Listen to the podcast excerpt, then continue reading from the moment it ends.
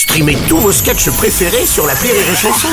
Des milliers de sketchs en streaming, sans limite, gratuitement, gratuitement sur les nombreuses radios digitales Rire et Chanson.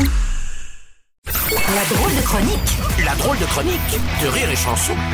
La drôle de chronique avec David Azencode ce matin. Euh, salut David Merhaba Bruno, merhaba. Ah, Ah toi ouais. tu voulais revenir sur le premier tour des élections en Turquie, je sens. Eh ouais, j'adore ce pays. Je- D'ailleurs, je sais dire plein de trucs en turc. Ah Eh, trucs en turc, on dirait un de ces albums pirates de Tintin où il se retrouve en prison pour trafic de drogue à Istanbul et il se passe des trucs dans les douches. Ah Ah, tiens, je sais dire, par exemple, je sais dire euh, Çok teşekkür ederim, hein, qui veut dire merci, ou euh, teşekkürler, qui veut dire merci aussi. Ah bon Ouais, ouais, ouais. J'allais beaucoup au restaurant. Ouais, non, non, mais c'est vrai que je, je voulais parler de ce premier tour où visiblement c'était un échec pour le Erdogan au chiottes, à la turque naturellement. Bien sûr Ah Oui, bah sûr. contractuellement je devais la faire.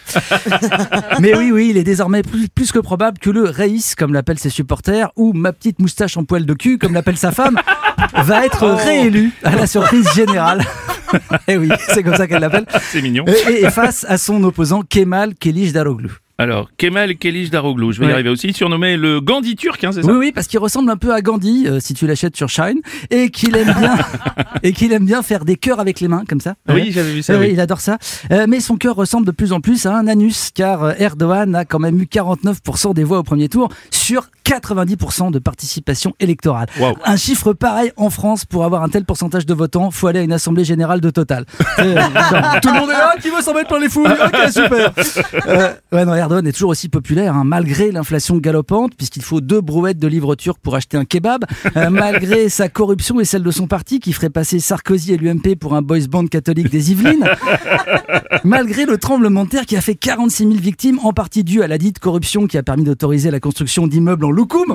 Euh, malgré tout ça, les gens votent encore pour lui. Voilà, le gars résiste à tout. Si ça avait été un dinosaure il y a 65 millions d'années, genre Giganticus erdoanus, oui, fion géant, euh, la météorite l'aurait à peine chatouillé. ouais, mais quel est, quel est son secret finalement Eh ben, il fait chier le monde, Bruno. Ah oui. Il fait chier le monde Ouais, mal. entier. Et c'est le problème des démocraties. Et la Turquie, même illibérale, en est une. Les gens aiment voter pour des connards. Des connards à la Trump, des connards à la Bolsonaro, des connards à la Viktor Orban, qui racontent n'importe quoi, qui s'en mettent plein les fouilles et qui utilisent la religion comme arme, mais qui font parler d'eux à l'international. Erdogan, c'est le mec que t'as pas invité à ta soirée et qui fout la merde. Mais tout le monde parle que de ça le lendemain et pas de tes cupcakes à la con. Et je sais, je vais me faire des potes en parlant de lui, hein, parce que attends, la dernière fois que j'ai été menacé de mort après une chronique, c'était aux dernières élections turques. J'avais reçu des messages. J'avais reçu des messages genre parle pas comme ça de Erdogan, fils de pute. Ouais, ouais, même en français ils mettent des trémas sur les U. Ouais.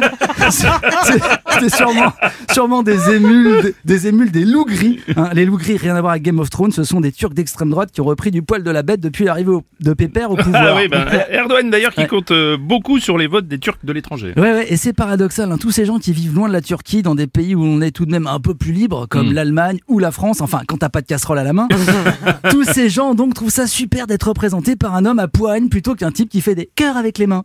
Eh, et si on ajoute à ça que l'Union Européenne, France en tête, a sous-traité Erdo- à Erdogan la gestion des migrants syriens en échange de pas mal de thunes, Ah autant dire qu'on a filé les clés de la cave à Gérard Depardieu.